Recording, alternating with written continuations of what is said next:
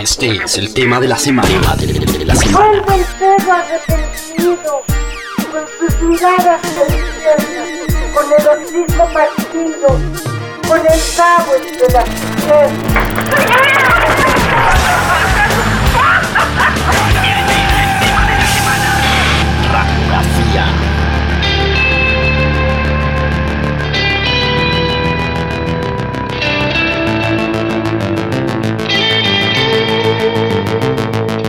En algún lugar estás luchando contra la verdad. No puede ser, vas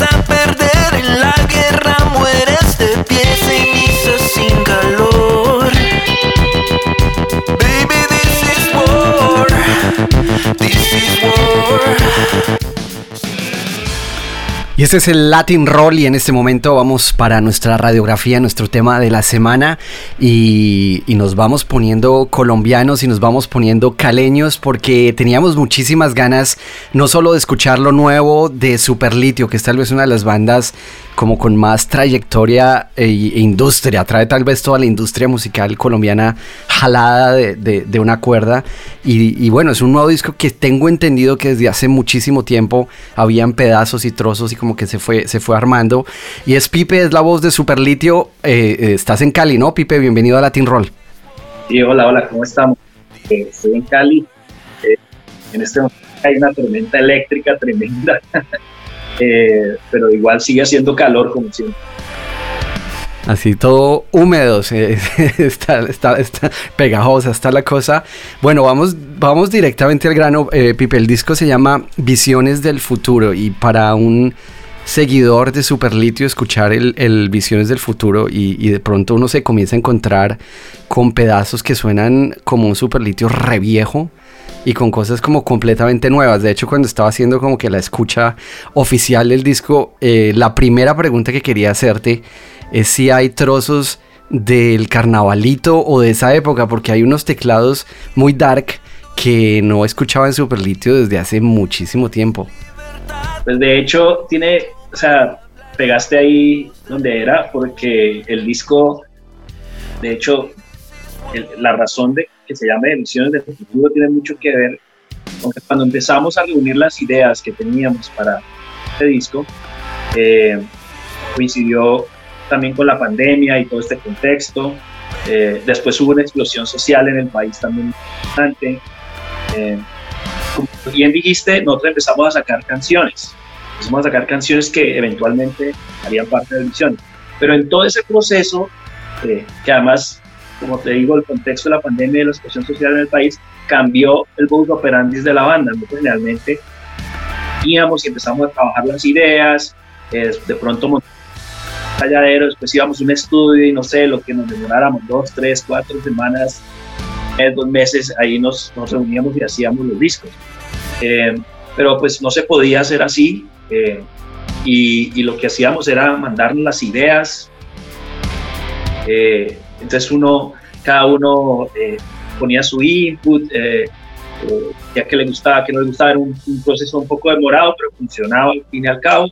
Eh, y en todo eso empezamos a explicar ideas que teníamos maqueteadas de hace mucho tiempo y no habíamos usado por X o Y motivo.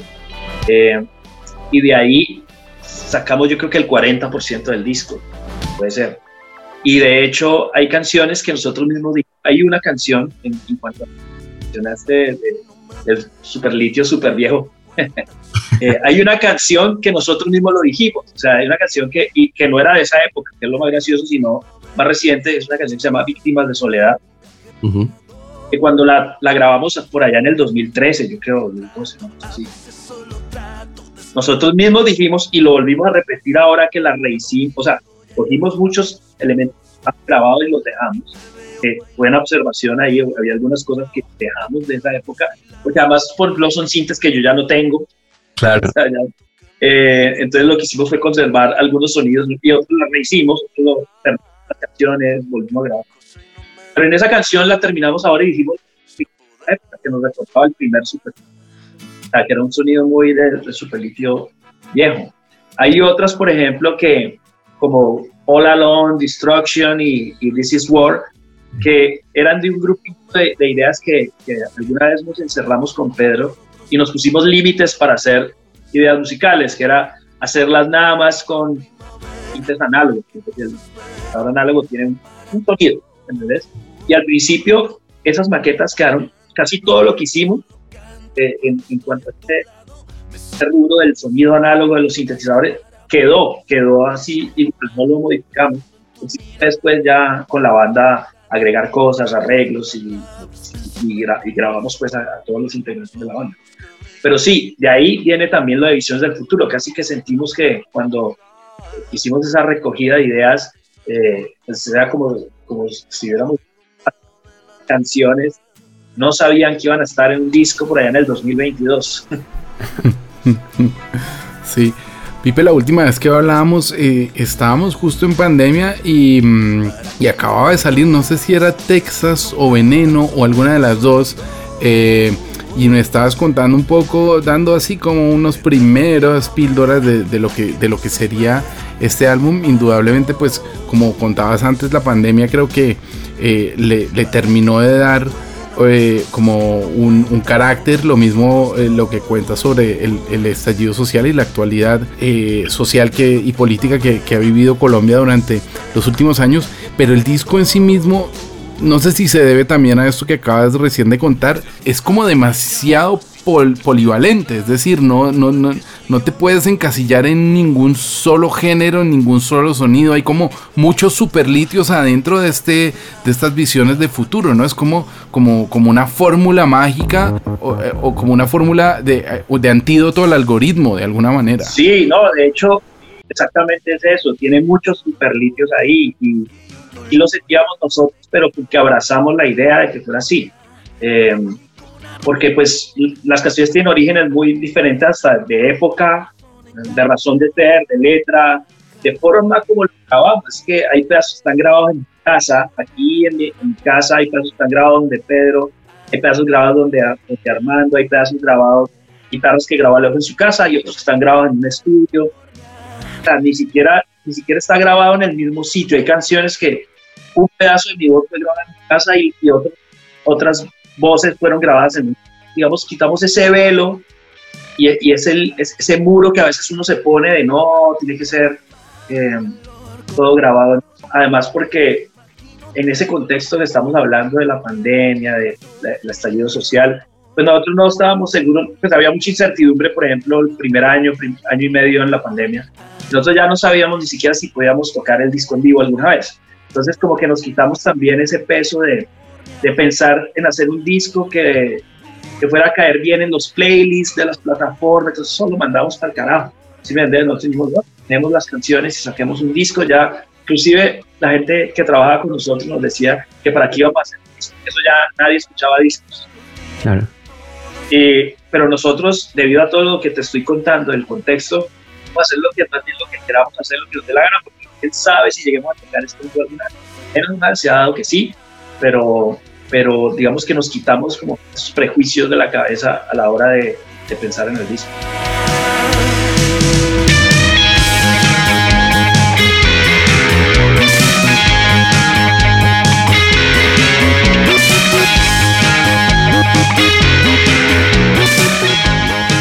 hablar un, un poquito de, de, de, bueno, de desempolvar los, los, discos duros y seguro hasta mini disc que habría por ahí en la búsqueda, sí. Algún déjate eh, así de, de antaño, si, si lo podemos llamar.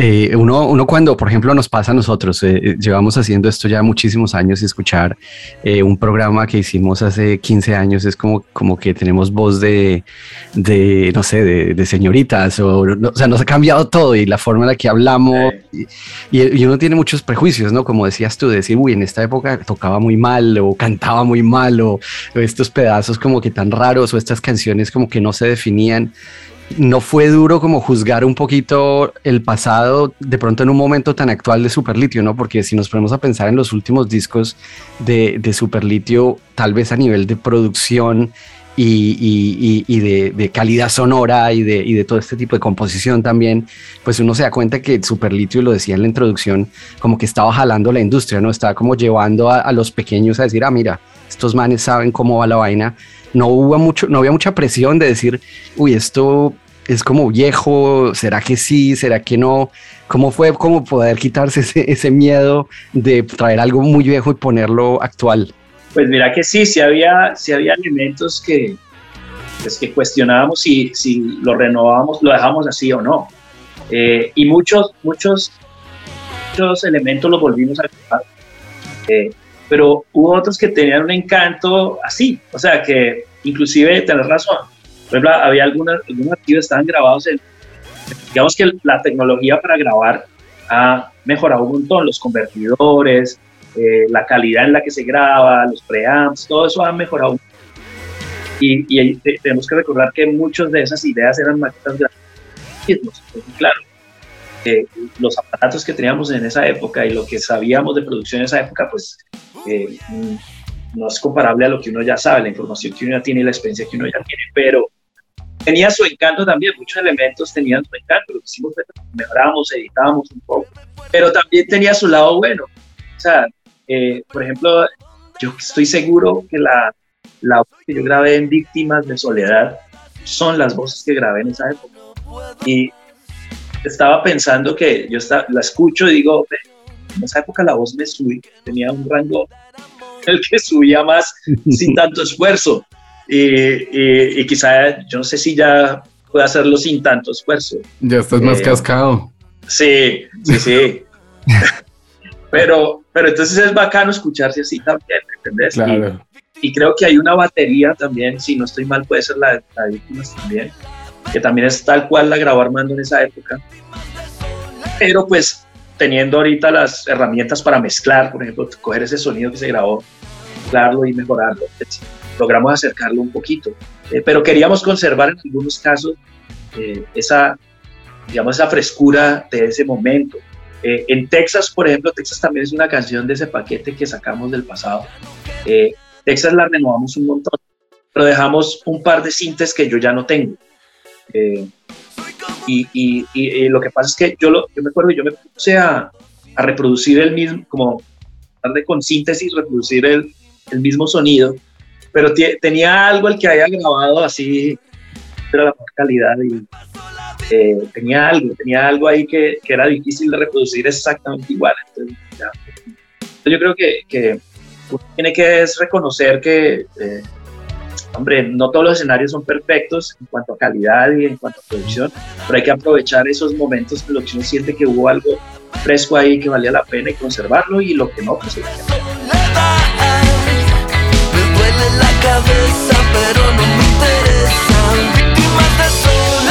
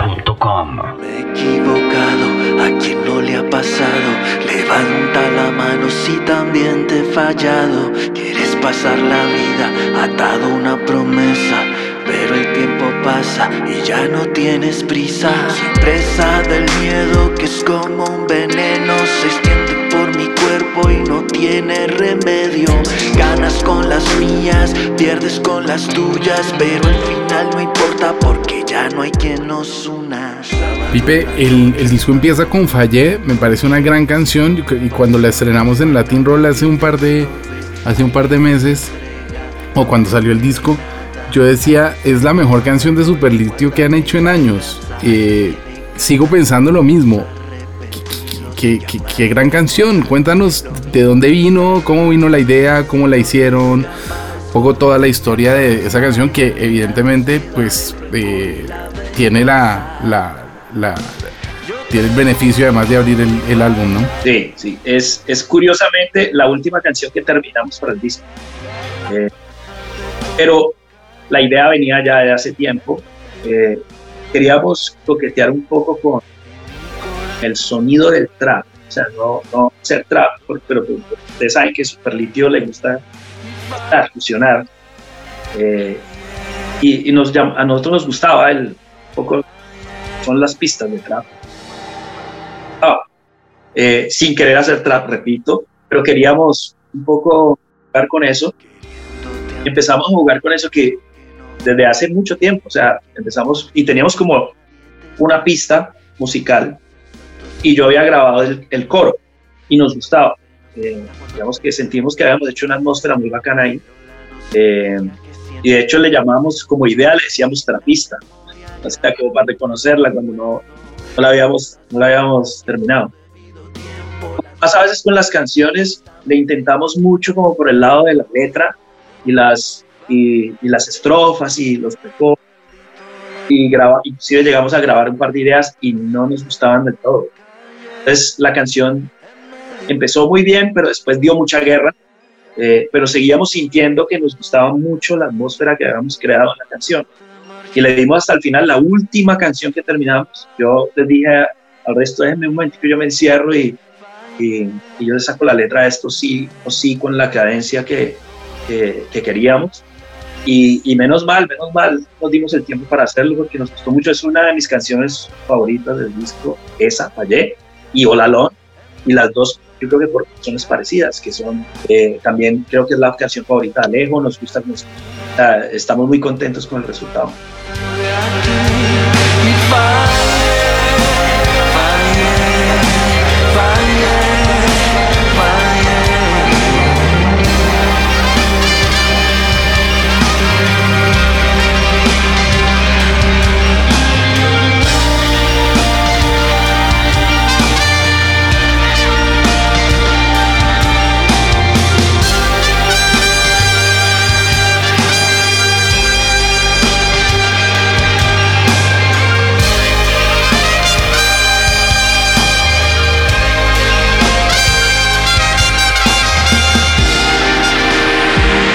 Eh, este, este disco también tiene, volviendo un poquito al, sonido del disco, en, en, la música tal vez anterior nos encontrábamos con mucho, un poquito más de riff y este tipo de cosas. En este disco nos encontramos con muchas atmósferas, ¿no? Y, y si los discos anteriores le pegaban un poquito a lo psicodélico en el nombre, tal vez que este disco convierte un poco eso en, en, la realidad sonora. Tienes, hablabas hace un rato de esas atmósferas que tenías, que, que, incluso fallé, creo que tiene algunas. Tienes como esas guitarras al fondo haciendo cosas raras, ¿no? También es algo que no le habíamos oído mucho a Superlitio, ¿no? ¿Es, es como una exploración nueva o de dónde, de dónde viene un poquito esa, esas atmósferas y esos layers que, que se pueden oír por ahí? Yo creo que, yo creo que es precisamente lo que hemos encontrado de escape creativo, alternativa creativa a los riffs. O sea, porque generalmente uno, uno la guitarra, eh, la guitarra siempre ha estado identificada con los riffs o con, con la rítmica. ¿Sí me entiendes? Como con algo que genera mucho ritmo. Y nosotros hemos adoptado esas dos formas mucho. O sea, eh, tanto como riffs como rítmicas.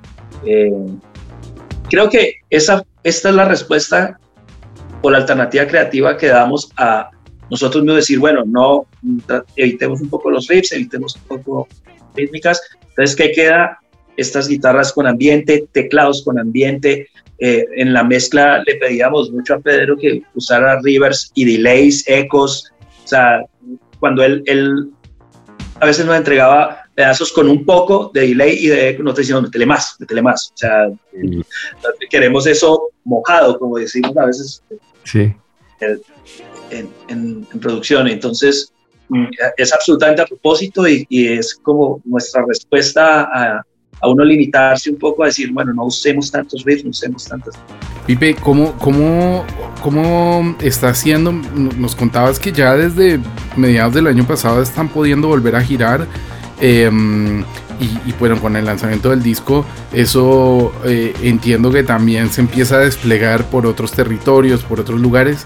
Pero, ¿cómo ha sido la pospandemia para Superlitio? ¿Cómo fue la primera vez que se volvieron a juntar y, por ejemplo, pudieron ensayar estas canciones? Porque me dijiste, bueno, esto fue grabado, por separado. No sé si de pronto ya para la mezcla se juntaron por primera vez. ¿Cómo fue la primera vez que, que se volvieron a juntar y cómo fue la primera vez que volvieron a ensayar? Sí, no, la, la verdad es que nosotros no tocábamos, no tocamos las canciones antes de ensayarlas. O sea, nosotros, o sea, nos tocaba inclusive volver a la grabación y aprendernos lo que habíamos hecho. No, nunca estuvimos juntos para grabarla. De pronto, sí estuvimos alguna vez algunos eh, cuando, ni siquiera, no, tampoco. O sea, cuando estábamos grabando la batería, no estábamos todos tampoco. O sea, no, era muy difícil con la pandemia, no, no, no se prestaba. Eh, cuando nos reunimos a ensayar, era uno, pues, el, la sensación de tocar juntos, ¿entendés? Que era, se extrañó un montón y se sintió otra vez, se sintió como, como que era completo el, la maquinaria de ser una banda, pues se había completado otra vez de nuevo, porque habíamos tenido conciertos virtuales.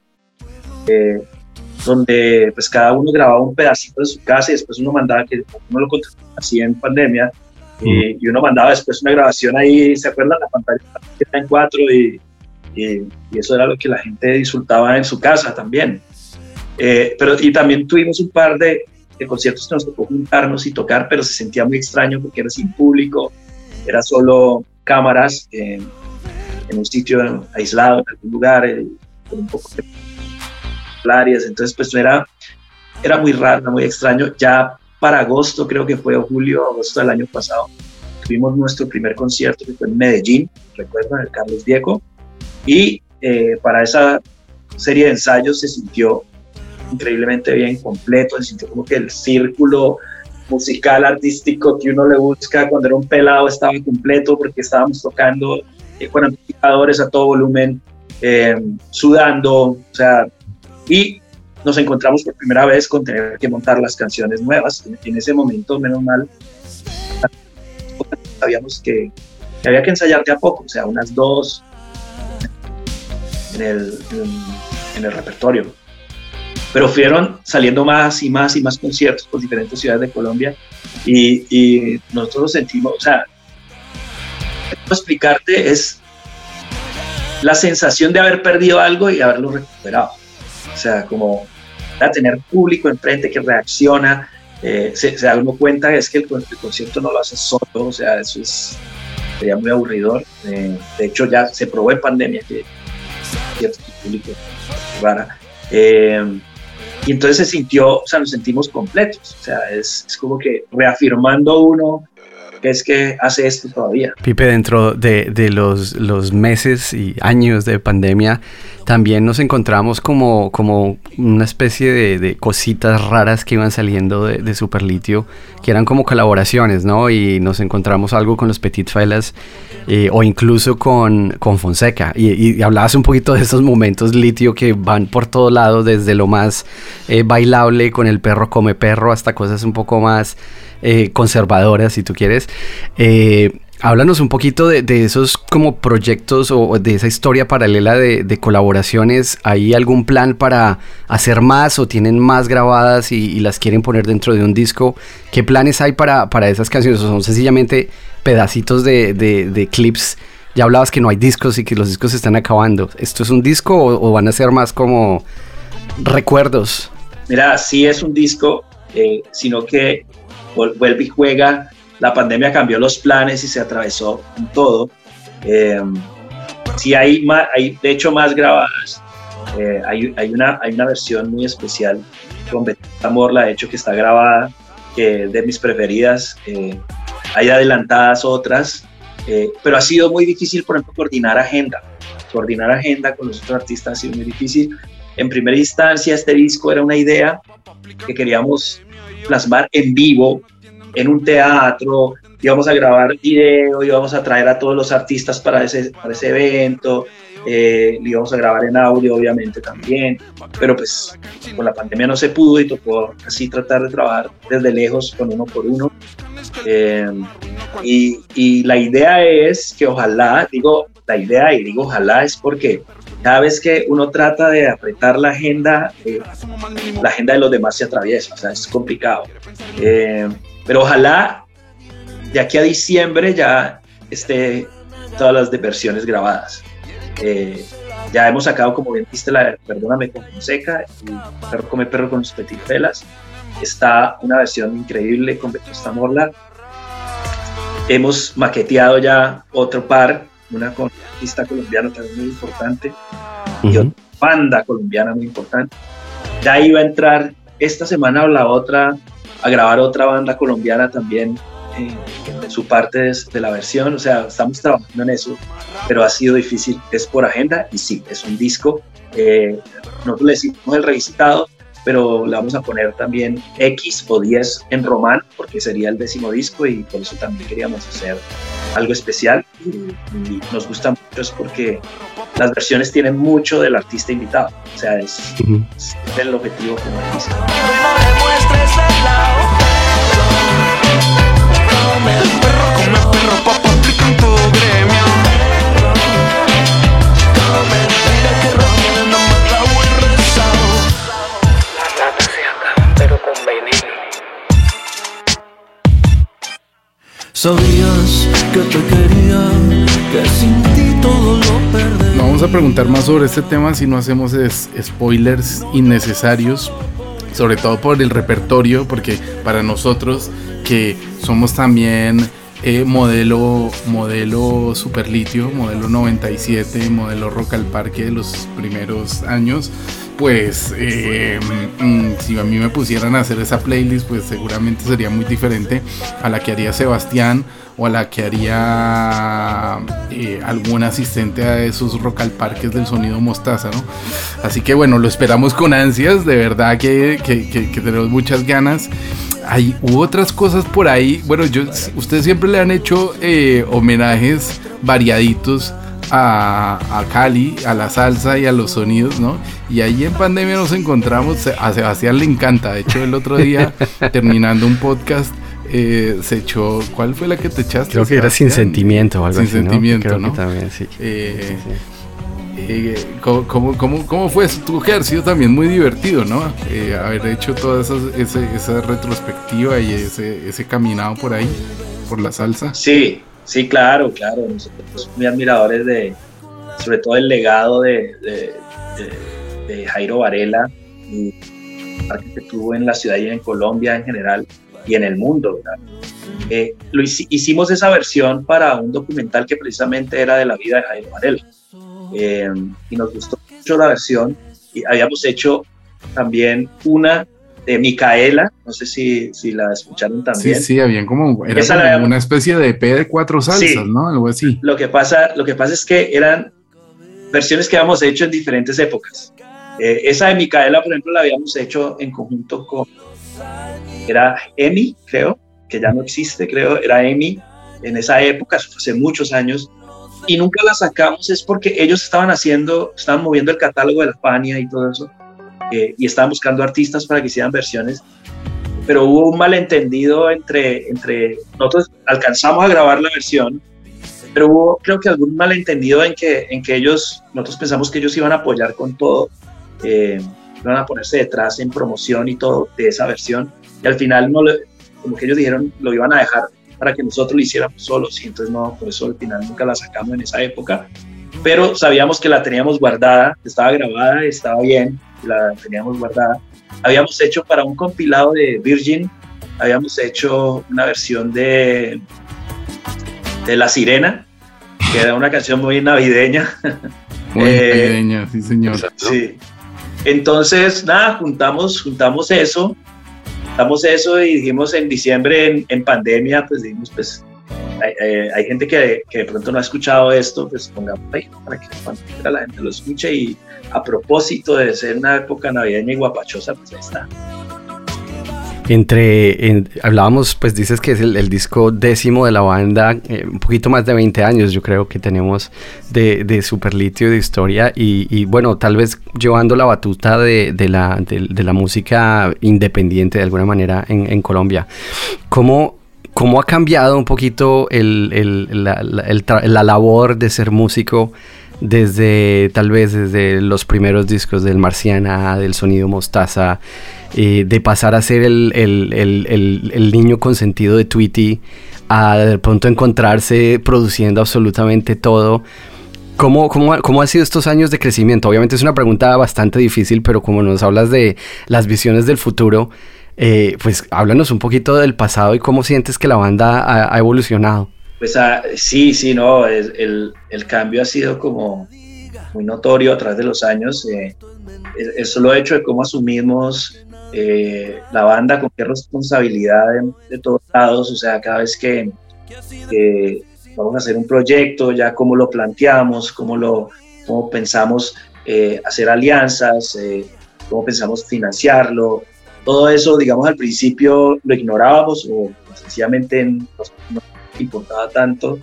Eh, éramos muy, muy jóvenes y la verdad que veníamos de una escena que era de nicho, que se le decían en esa época underground y era básicamente de gente que le interesaba la escena nacional. Y entonces no, era, no estaba como muy construido. Entonces uno cuando en esa época súper peladito, súper joven, eh, todo, todo era bueno porque pues, y, y todavía viniendo de Cali, que era una ciudad asociada más con la salsa, entonces claro, para nosotros ir tocando por ciudades en festivales, en bares, y eso era, lo, eso era, estaba bien, eso era lo único que queríamos, nosotros vivíamos el presente, nos parecía perfecto, ya después la cosa, em, empezaron a, a ver pasos más grandes, empezamos a, a tocar eh, lo que pasó en Estados Unidos con el movimiento latino activo, después hicimos disco allá con Tweety, eh, canciones, empezamos a tener un, un, espectro de público más amplio, ya no era solamente el del nicho, y eso lo empieza a cambiar a uno, el solo hecho de haber trabajado con Tweety y ver cómo trabajaba él, le aprendimos un montón, o sea, nosotros le, le, le chupamos muchísimo conocimiento a Tweety, haber, haber, trabajado también con, con alguien ya de un peso pesado en la industria como Rafa Sardina, también fue como una experiencia que, que nos hizo crecer mucho. Y, y, también la gente con la que hemos ido trabajando por el otro lado, que nos ha mostrado también las caras buenas y las malas de, de la industria, cosa que nosotros como que antes manteníamos muy desinteresados o, o desinformados al respecto. Eh, y entonces ya claro, claro, ahorita cada vez que asumimos un disco, por el lado artístico y por el lado de industria, pues eh, somos, somos, mucho más maduros al respecto. Claro.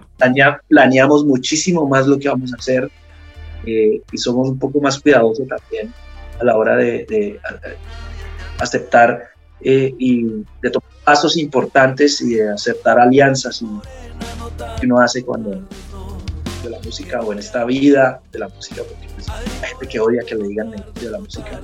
Claro. Pero pero pues en muchos aspectos se comporta de, así. es un poquito de músico y de empresario al mismo tiempo no es como combinar. Sobre todo ahora sobre todo ahora ahorita eh, por más que uno tenga gente que trabaja con uno eh, una banda como la nuestra o sea que toca una música que tocamos es pues es propia es, es producto de, de, de, una historia y de una, unas inquietudes artísticas que tenemos. No es el mainstream entonces pues somos independientes sí o sí también eh, entonces claro más tenés que llevar las riendas de, de todos los negocios para que funcione Pipe, antes de terminar quería hacerte la misma pregunta pero respecto a la escena colombiana yo recuerdo, ahora que estaba hablando que somos así como primos, hermanos, eh, rocalparqueros de, del sonido mostaza. Eh, claro, en esa época nadie se prestaba ni un amplificador, ni un cable. Era todo como una envidia porque Superlitio cerrara el escenario no sé qué o porque no sé quién iba a tocar en la media torta no sé qué hora. Y era todo como, como con una, como una mala vibra, con una tensión acumulada como muy rara, ¿no? En esos finales de los 90. Pero yo lo hablaba con Juan Galeano y con Daniel de, de, de, Diamante Eléctrico hace, hace un tiempo. Y hoy por hoy todo es absolutamente diferente. De hecho, ustedes han hecho parte de esa transición. Pedro, al haber producido a los Petit Felas, eh, el trabajo que, que, por ejemplo, ha hecho Televit de, de- desde que eran muy peladitos y a- escuchar a, Felipe Rondón sacarle ese sonido de las guitarras como tan auténtico y tan brillante, un pelado de 20 años, todo eso eh, y como se ha ido compartiendo la música, eh, incluso si voy más allá, eh, como colaboran los beatmakers de reggaetón en Medellín, eh, te quedas sorprendido, ¿no? Dices, uy, esto no sé si es el mismo país. ¿Cómo, cómo ves tú esa, esa transición y esa evolución de, ya no solo en, en la música alternativa o solo en el rock, digo, en general en todo, en todo lo que tiene que ver con la industria musical colombiana? No, pues yo la celebro, yo la celebro. Yo vi cómo a través de los años eso fue cambiando. Y, y eso fue cambiando también porque el, todos los que estábamos en la escena sentimos que el público, el público tiene mucho que ver. El público con los años, bueno, devolvámonos primero. Tenés toda la razón en eso de los no- finales de los noventas, de los dos miles quizá. Eh, y, y eso también lo se reflejaba un poco en el público. Había público que era, le tiraba a otra banda que lo consideraba que era una rival, era rival, era una cosa absurda.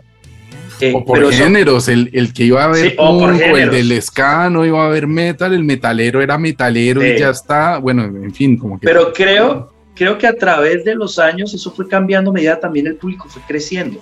Porque hubo una época en la que ese, ese público fue creciendo, de los géneros alternativos fue creciendo muchísimo, mucho, mucho. Digamos que llegó al, quizá, bueno, habría que revisarlo con gente que tuviera más claro como estadísticas, pero quizá llegó a un tope y ahí, y ahí como que se, se frenó y después bajó. Pero me acuerdo cuando estábamos en esa época que estaba creciendo mucho, era que también, aparte de que los artistas nos abrimos un poco, dejamos de ser un poco tan radicales, eh, eso, cap- eso captó público nuevo, un espectro más amplio que se mezcló entre ellos. ¿Sí me entendés? Y, y le quitaron como mucho tabú y, y mucha- mucho radical a- al, al- público y nos dimos la- las cuenta las bandas que compartíamos las mismas personas. ¿Sí me entendés? Entonces, ¿cómo íbamos, cómo no íbamos a compartir escenario? ¿Cómo no íbamos a, a celebrar eh, los lanzamientos mutuos? Íbamos a tratar de hacer conciertos juntos, giras juntos y compartíamos el mismo público. Creo que eso fue como de la mano también del público, de cómo creció, cómo se hizo la escena en Colombia. Eh, generó que, que se quitaran todos esos tabús estúpidos de, de- de rivalidades. Yo creo que todavía existen, pero, pero pues creo que son mínimas al lado del beneficio de, que encontramos las bandas colombianas de colaborar y de compartir. Bueno, Pipe, pues eh, son 12 canciones, el disco se llama Las Visiones del Futuro, es lo nuevo de Superlitio, estamos felices de que Superlitio siga adelante, siga sacando canciones, siga sacando música y nos siga refrescando la- las orejas, como, como siempre lo decimos en, en Latin Roll. Pipe, preséntanos tu canción favorita del disco. Nos estabas diciendo que estaba entre Fallé, entre Late por Voz. Si te ponemos a escoger una, entre Olalón, sí, perdón.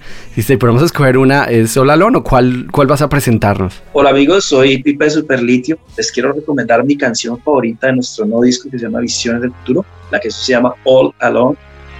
Me recomendaban, nos encanta ahí con los ambientes. Eh, aquí en Latin Roll, refresca tus oídos. Tu lengua.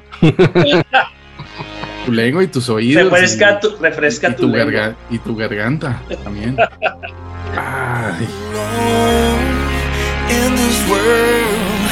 There's nothing left, no more fears, no more love. You can hide, you can run. You never know what to feel anymore.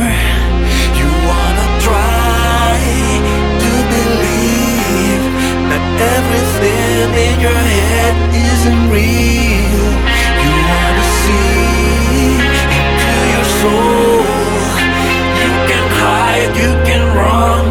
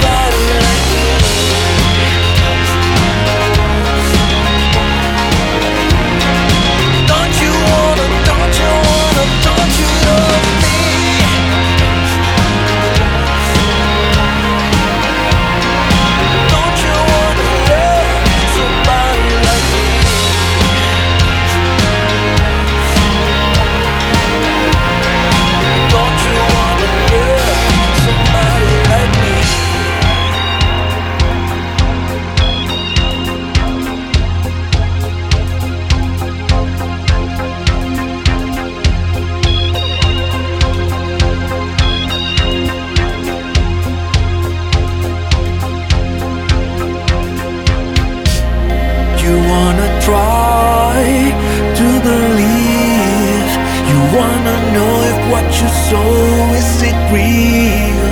You wanna see into your soul You can hide, you can run